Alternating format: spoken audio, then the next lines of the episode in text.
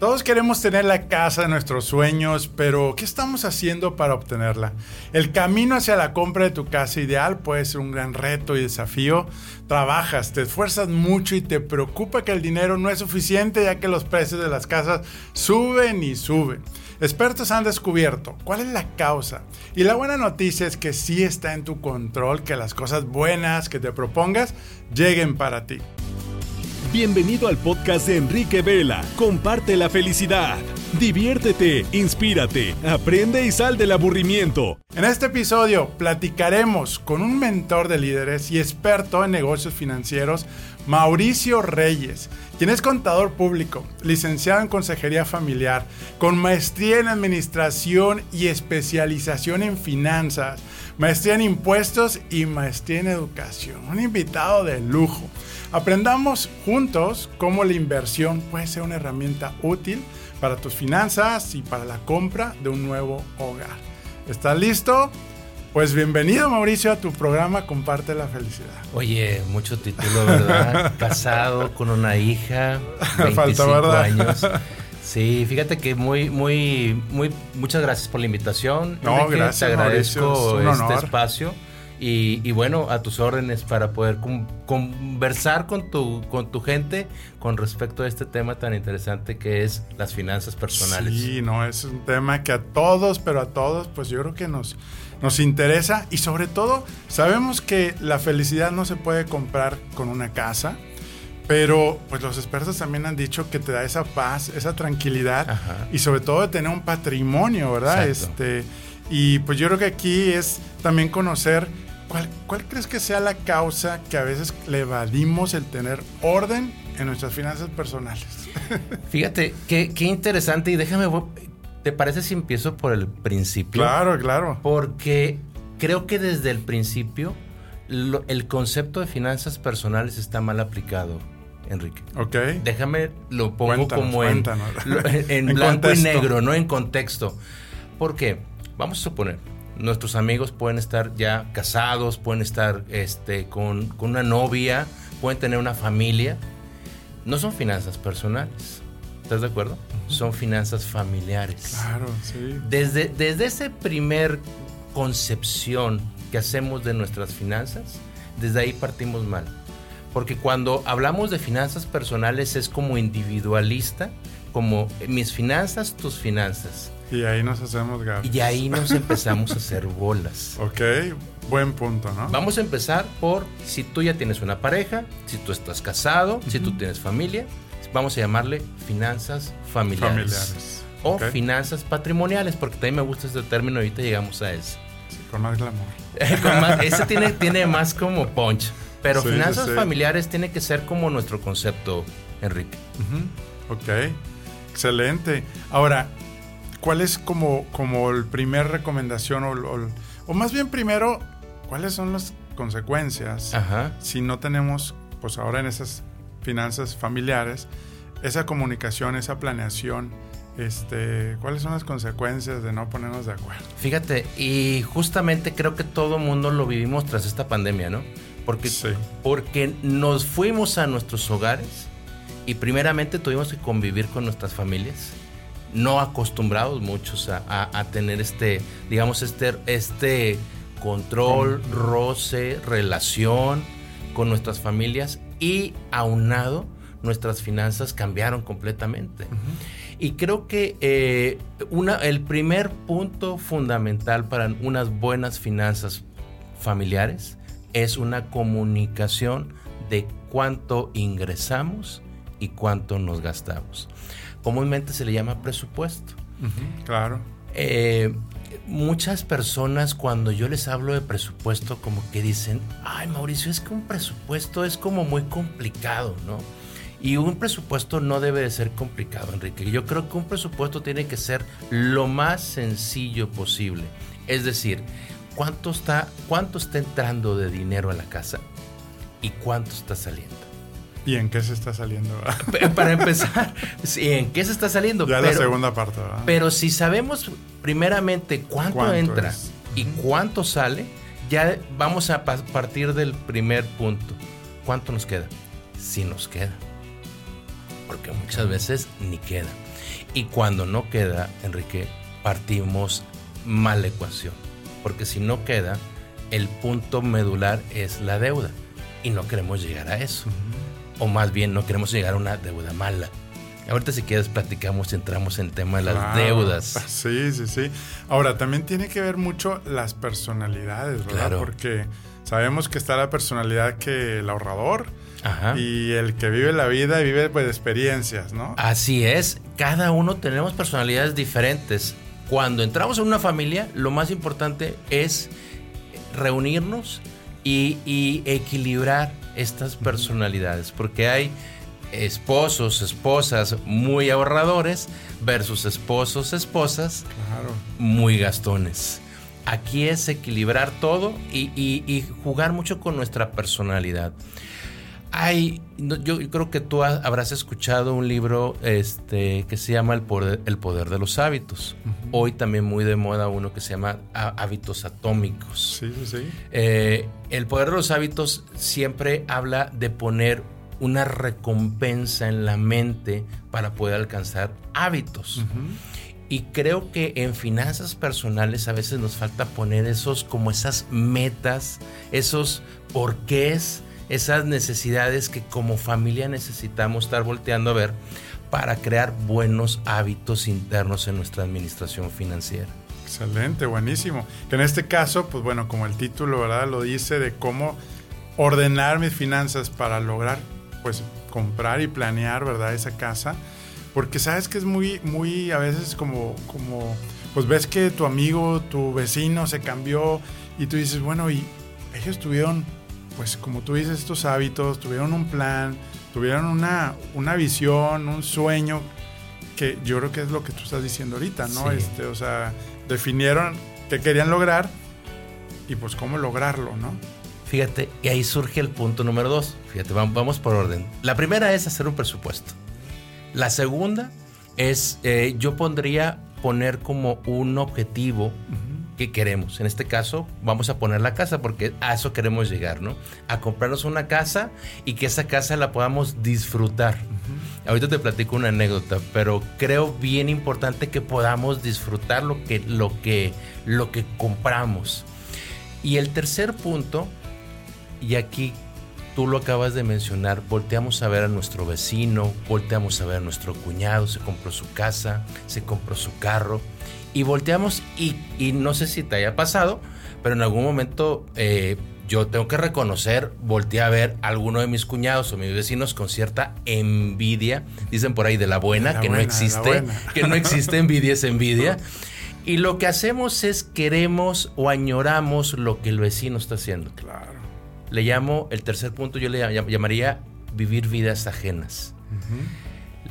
Tú no sabes cómo está la economía de tu vecino ni de tu cuñado, pero sí conoces tu economía. Añorar o querer una vida que no es la tuya, o voltear a ver cómo se está comportando tu vecino, son sus finanzas y no son tus finanzas. Y queremos adoptar ese ritmo cuando a lo mejor ese ritmo es sobreendeudado. Claro. O a lo mejor está yendo muy bien. Y a lo mejor a ti no tan bien pero cada quien tiene que vivir sus propias finanzas. Y sobre todo aceptar, y bueno, y se vale también decir, bueno, ¿qué tenemos que hacer para dar ese escalón, ¿verdad? Este, de, lograr ese, ese, ese, brinco, ¿no? Claro, y, puede ser con, estos retos, con estos hábitos, con esta eh, planeación. No todo es a través de sobreendeudarnos. Y, y, mi, mi, filosofía y mi pensamiento y mi punto de vista es cuidar mucho la diferencia entre un crédito y una deuda. Un crédito es cuando tú creas o, vas por un activo y para poder alcanzar ese activo muchas veces necesitas un empujoncito. Claro. Y ese, ese empujoncito te va a ayudar a tener ese activo que te va a ahorrar una renta, que te va a ahorrar, etcétera, lo que te pueda ahorrar, ¿no? Entonces ese empujoncito es bueno para ti. Una deuda es cuando tenemos mayores gastos que lo que ingresamos. Así es. Entonces acudimos a una deuda por querer llevar un ritmo de vida que no necesitamos o que no, no podemos vivir ahorita. Y eso termina siendo una, un arma contra nosotros. Sí, sí, sí, claro. Oye, ¿y cuáles serían así los hábitos que nos pudieran llevar precisamente, bueno, ya comentaste ahorita de, hacer una planeación, de hacer un presupuesto. Este, ¿Cuál sería el siguiente paso para ir armando pues ese plan, ¿no? Este, digo, para los que nos están escuchando, nos están viendo, eh, pues yo depende en qué etapa estén, ¿verdad? Este, si están en, ya en ese proceso o apenas quieren evaluar, ¿verdad? Su siguiente casa, ¿no? Y también recordemos, ahorita que decías que pues está, ¿cuál es tu siguiente casa? ¿Verdad? Ajá, sí. ¿Cuál es tu casa ideal y tu casa de tus sueños? Porque también nos frustramos ¿eh? que queremos la casa de los sueños y nunca damos el paso porque entonces nos gastamos mejor el dinero. Tú decías hace ratito y, valoro este comentario que hay que saber disfrutar cada momento de nuestras finanzas. Sí, sí, sí. Cuando vivimos vidas ajenas, y déjame me regreso a este concepto, eh, nosotros nos afanamos, me permites esta palabra, nos afanamos por querer alcanzar cosas que, eh, que se vuelven como como un estrés en nuestra vida. Se vuelven una, un, afán que puede terminar incluso en una situación física, emocional y mental. Cuando sabemos disfrutar, no me refiero a, con esto a que nos eh, vayamos a conformar, sino que disfrutemos lo que tenemos, que valoremos lo que hemos hecho y que tengamos en, nuestra, en nuestro pensamiento objetivos y metas para seguir adelante. Eso es lo más importante. Pero mi objetivo es querer llegar a alcanzar esa meta. No, no afanarme a que si esa meta no llega, eh, no me voy a sentir cómodo. Voy a poner otro concepto en la mesa, si me lo permites, Enrique. Cuando hablamos de finanzas personales o eh, o, familiares o, patrimoniales. Cuando hablamos de finanzas, eh, por lo regular nos referimos a una palabra, no sé si, la hayas escuchado, que, se llama este, buscando, eh, buscando tu, como tu felicidad o buscando tu libertad financiera. ¿Has escuchado esta palabra? Claro. Libertad financiera. ¿Qué, te imaginas? Porque te voy a decir qué es lo que yo me imaginaba cuando oía la palabra libertad financiera. Libertad financiera para mí era eh, estar en tu yate en medio del Mediterráneo, este, no sé, comiendo alguna comida exótica y, creyendo que esa es mi libertad financiera. Cuando, cuando entendí que mi libertad financiera era llegar a mi casa, que es tu casa, Gracias. Acostarme, cerrar los ojos y quedarme dormido.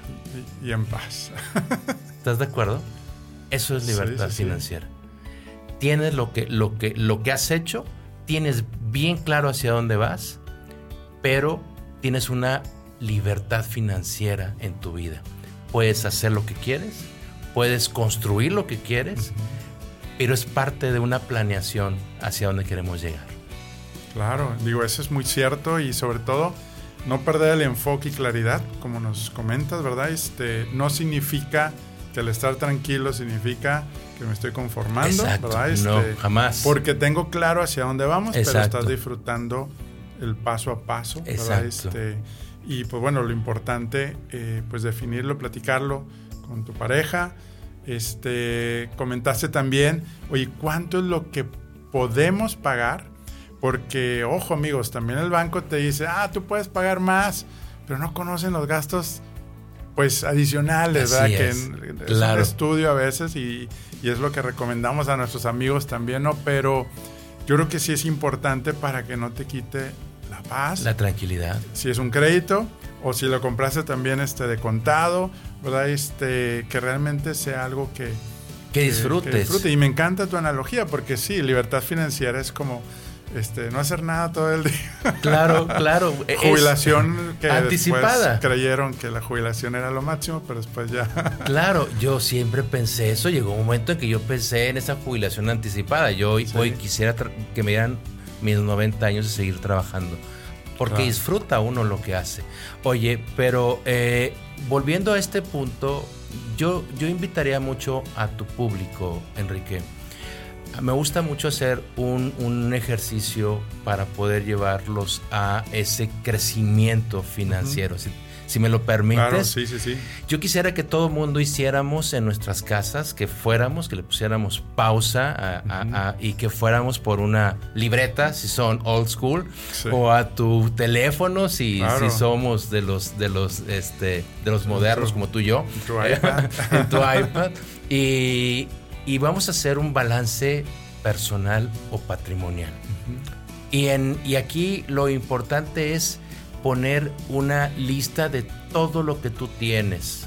De todo lo que tú tienes. Fíjate qué interesante. O sea, vas a, vas a, poner desde tu cuenta de chequera, tu banco, te esculcas el, el, pantalón, porque las monedas es, es, es, efectivo, ahí cuenta, las cuentas, el, botecito que tienes con las moneditas llenas, tienes tu efectivo, tienes tu banco, vas y, le, haces una revisada a todo. Terrenos, eh, propiedades, carros, este, electrodomésticos, eh, muebles.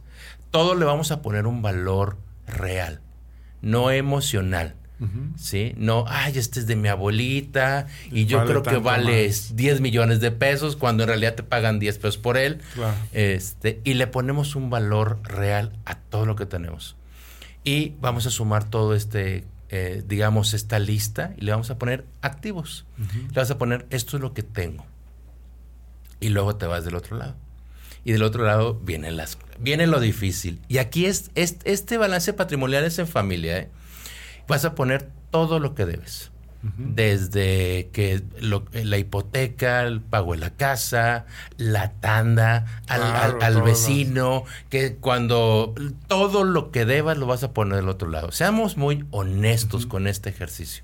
Tanto, ahorita si quieres eh, profundizamos un poquito en el presupuesto, pero tanto el presupuesto como este balance patrimonial, yo les sugiero, es para, para ustedes, es para cada uno de ustedes y es importante que lo hagamos consciente y honestamente.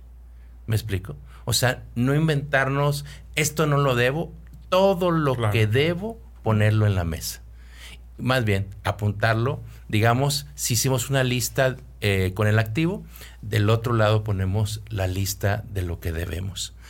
Totalizamos. Y aquí viene lo interesante, Enrique. Hacemos una resta entre lo que tenemos y lo que debemos. La diferencia se llama patrimonio. Ese es el patrimonio. Y me gusta mucho la analogía de la palabra patrimonio porque la palabra patrimonio viene del latín patri, padre, monius, herencia. Lo que le vamos a heredar a nuestros hijos.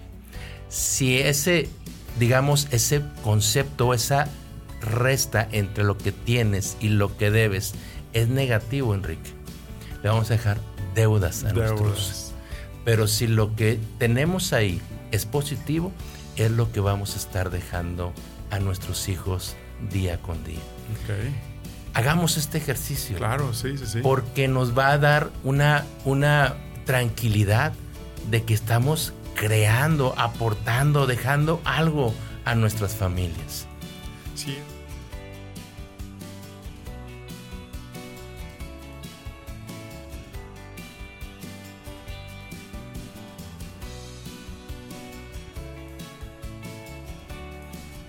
¿Permites tomar una pausa y platicarte algo? Me han preguntado cómo llegué aquí. Te cuento que soy el fundador y visionario de una familia y red de franquicias bajo la marca Toy Expertos Hipotecarios. Actualmente somos más de 50 franquicias en todo el país mexicano ¿Y qué hacemos? Ayudamos a nuestros clientes a elegir y tramitar el mejor crédito entre toda la banca para comprar su casa, terreno, construir y mucho más. Y lo mejor, nuestros servicios los cubre la banca. Nuestro propósito, crear experiencias de felicidad.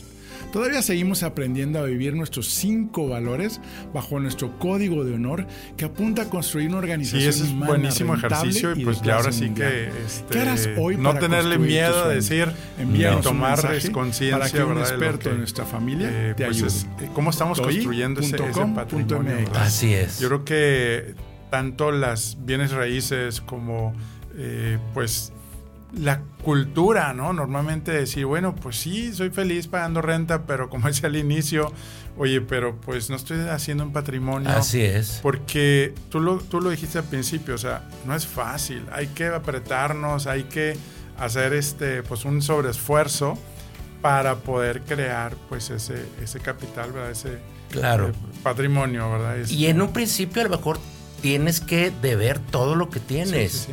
Pero a medida que vayamos pagando, el patrimonio se va a ir aumentando. ¿Qué es patrimonio? Es el activo sin deuda. Okay. A medida en que esa deuda se disminuya, el, todo lo que tienes se va a convertir automáticamente en patrimonio más la plusvalía en dado caso. Más toda la plusvalía que tenga, que eso es lo más interesante. Yo oh, he escuchado, yo la verdad es que respeto mucho la opinión de algunos financieros que hablan de en lugar de comprar, rentar. Sí, sí, sí. Eh, yo no estoy tan de acuerdo en este principio de, de rentar en lugar de comprar, porque si no tienes nada, lo, esencial primeramente es tener tu patrimonio, tener tu activo, tener tu, ahora sí como diría mi abuelita, tener tu pedacito de tierra. Claro. Y sobre todo cuando son tasas fijas, todavía cuando estás a variable, existe un riesgo ¿verdad? eminente. Eh, cuando son tasas fijas, pues realmente la plusvalía le gana al costo del dinero y al final termina siendo inversión, porque siempre dicen que no es inversión en la casa donde vives, más que la que estás rentando. Así es. es cierto pero cuando realmente tienes la tasa fija y pues te da esa, esa factibilidad.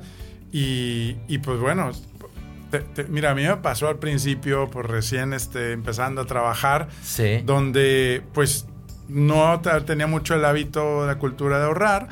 Y la única manera que me obligaron a ahorrar pues, fue con un crédito. y lo dices, a ver, ¿por qué sí podía separar tanto mensual y antes no? Y esa es mi segunda pregunta. Ok, segunda. bueno, mi siguiente pregunta. ok. De precisamente cómo identificar, eh, pues, ese, esa pues, mentalidad de poder empezar a ahorrar, porque pues toda inversión requiere un enganche, requiere un esfuerzo. O sea, no es de que te va a prestar todo, y aunque te lo prestaran, pues la mensualidad luego sale muy alta. Claro. ¿Cuáles son las recomendaciones para poder realmente tener control? Eh, y no decir, no me alcanza, y no me alcanza porque nunca nos alcanza, y resulta que cuando te forzan a hacerlo sí te alcanza, entonces, ¿cuál es la, magia? Voy a regresar al presupuesto y lo voy a explicar porque eh, el presupuesto en sí es una herramienta de planeación indispensable en toda familia. Vamos a poner de un lado los ingresos, todo lo que, lo que gano, como familia, si tenemos a nuestro jovencito trabajando, hay que ponerlo. O sea, todos los ingresos. Hay que acostumbrarnos a que vivimos en familia y todos los ingresos se ponen en la muchacha. Porque cuando es hora de ir por el súper o, este, o ponerle gasolina, los hijos también levantan la mano. Entonces, vamos a equilibrar la balanza, ¿no? O cuando se ponche una llanta. Este, entonces, eh, ponemos en un lado los ingresos y del otro lado, eh, voy, a, voy a dividirlo, Enrique, si te parece, en gastos indispensables. Podemos llamarle indispensables y necesarios. Necesarios. Necesarios. Necesarios. Indispensables y necesarios. Los pongo en, digamos, en dos bloques diferentes. Los podemos juntar, pero si los podemos poner diferente o independiente es mejor. Indispensables son aquellos que tengo que hacer para vivir luz, agua, este, el pago de tu renta o de tu hipoteca, este, comida, etcétera, ¿no? Esos son indispensables, necesarios. Voy a ponerte un ejemplo. Y, espero que no se oiga dramático, pero necesario puede ser la gasolina o el transporte, de, ah, eh, cómo te mueves. ¿Por qué? Porque, pues sí, en algún momento tienes que prescindir de esto. Pues, puedes ir o en camión o a pie, ¿verdad? pero no puedes dejar de comer. ¿Me explico? No puedes dejar de alimentarte. Entonces pongo esos dos, digamos, esos dos bloques. Tercero, El tercero viene siendo el pago de deudas. Lo pongo aparte, pero para que lo tengamos bien claro. Necesitamos poner ahí las tarjetas, eh, todas las eh, tiendas departamentales, poner los intereses que estamos pagando, los meses sin intereses, que nos quede bien claro cuánto estamos pagando de deuda. Tercero, cuarto, perdón, cuarto. Son aquellos no necesarios. Ahí sí, la salidita, cenar, cine, vacaciones. Eso en unas vacas flacas, yo las quito. No sé si me explico.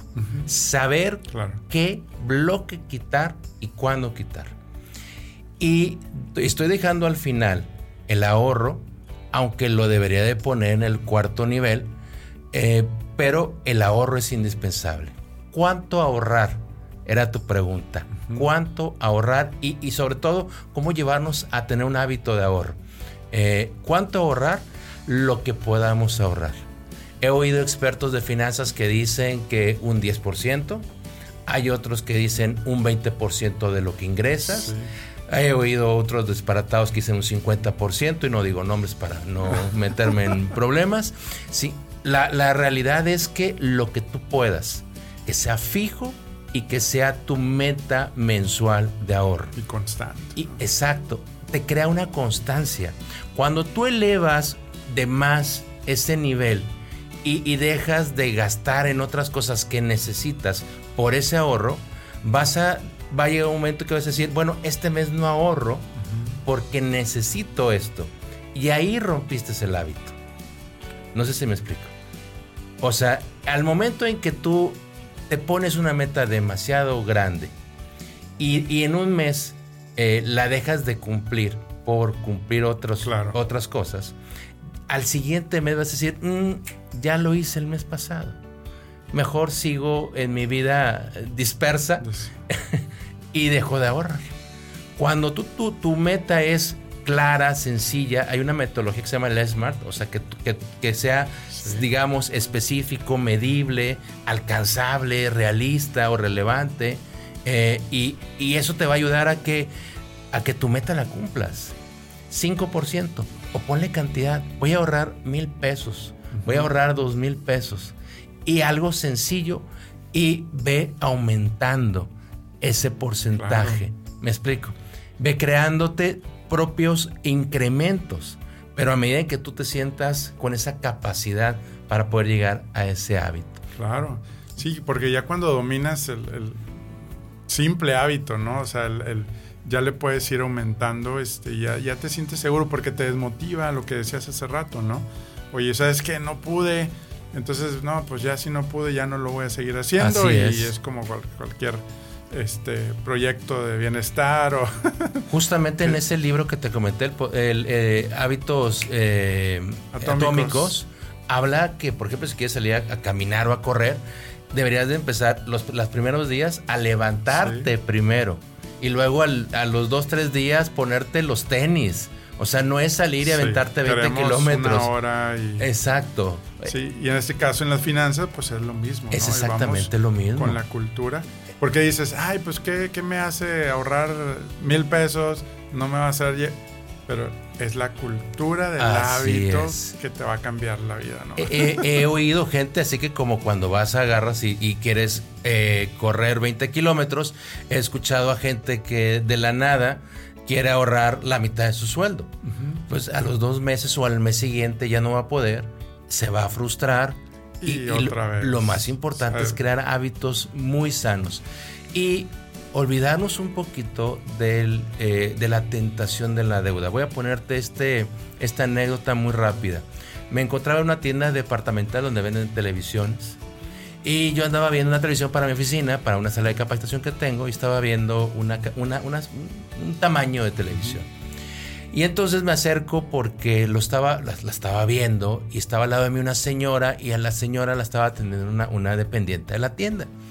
Y entonces señalaron una, una, una tele que yo observé el precio de contado y decía 8 mil pesos.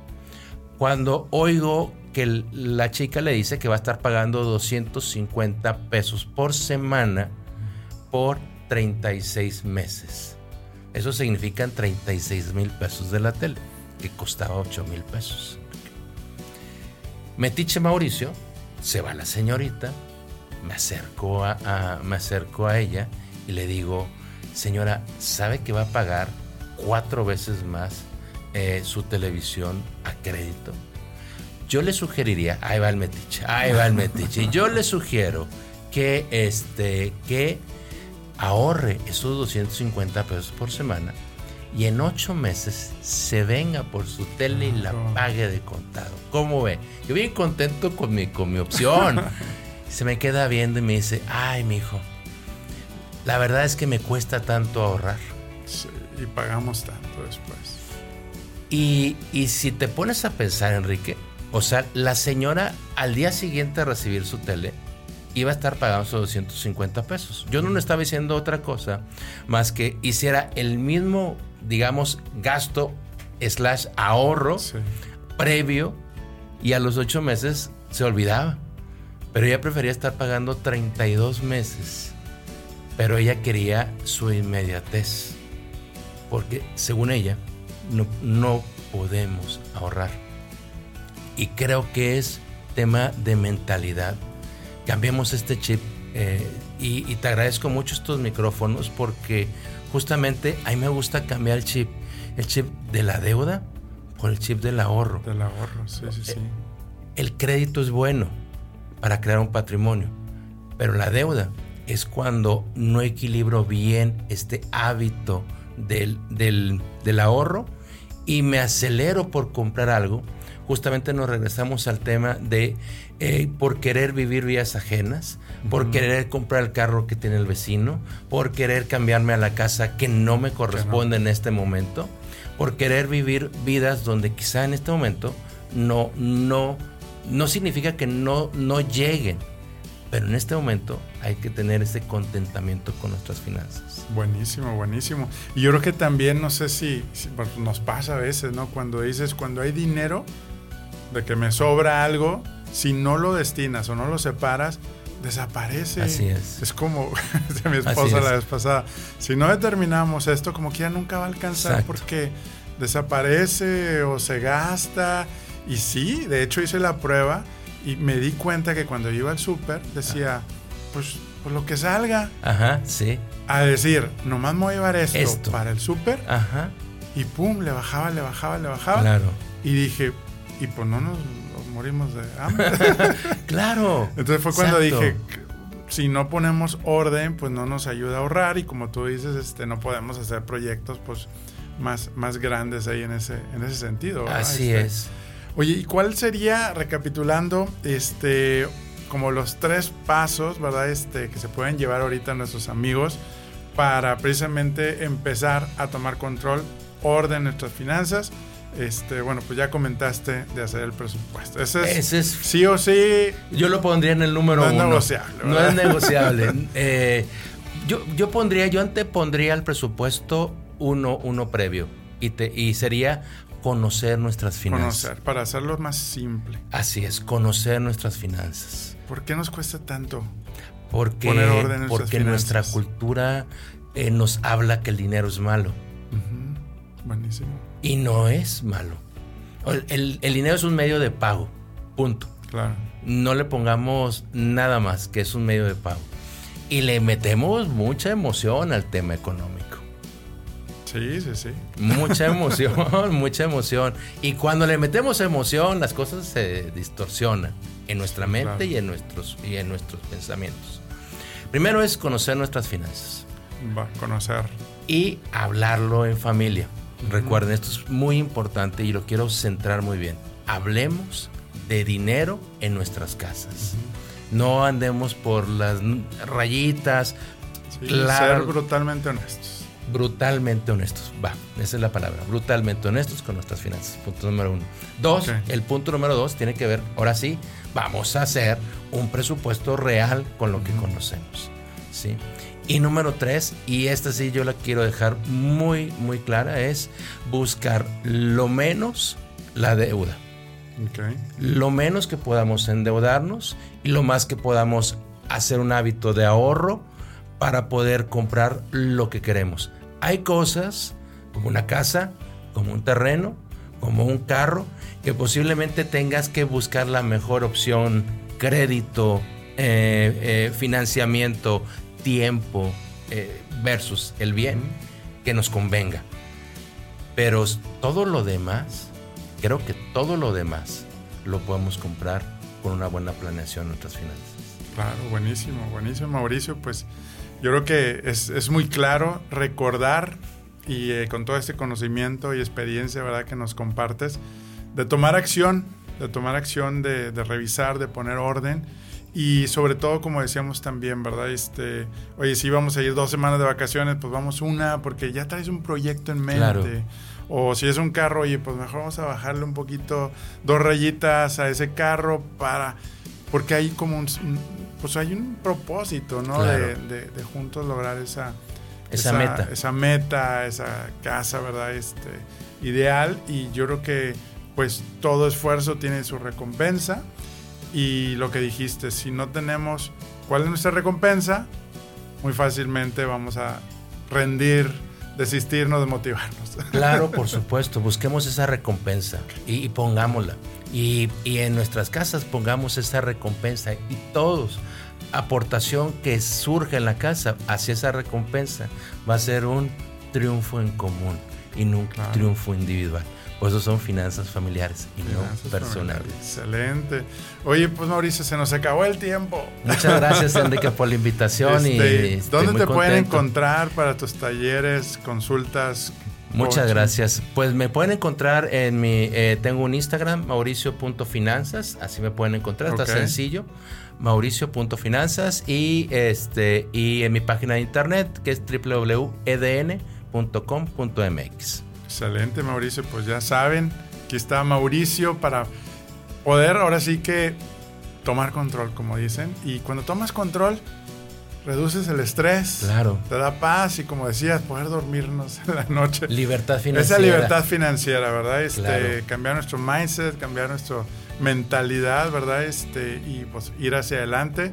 Y sobre todo, pues, para que nos comenten ahí, oye, yo empecé y cuando logren su vivienda, su casa, digan, me ayudó. Me parece padrísimo. Gracias. Cualquier comentario, pues ahora sí que amigos, si quieres tener más contenido como este, que estuvo buenísimo, ¿verdad? Con Mauricio Reyes, contador público y experto en finanzas, te esperamos una familia y un movimiento de amigos, líderes que mueven con propósito.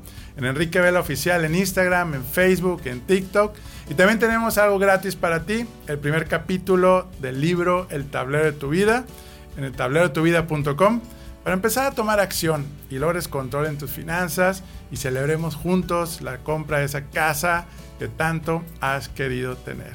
¿Alguna frase final que les quieras dejar a nuestros públicos y amigos? Fíjate que tengo una frase que me encanta, se la escuché, escuché a George Patton que decía que cuando en una reunión dos, todo el mundo estaba pensando igual, alguien no está pensando. Buenísimo. Salirnos de un pensamiento común y hacer nuestro propio pensamiento en nuestras finanzas familiares. Excelente, buenísimo, pues ya saben amigos y recuerden que lo mejor, lo mejor está por venir y te deseo que la fuerza de Dios te acompañe a ti y a tu familia y pues mucho ánimo. Gracias Mauricio. Gracias Enrique, gracias por todo. Buen día. Hasta la vista.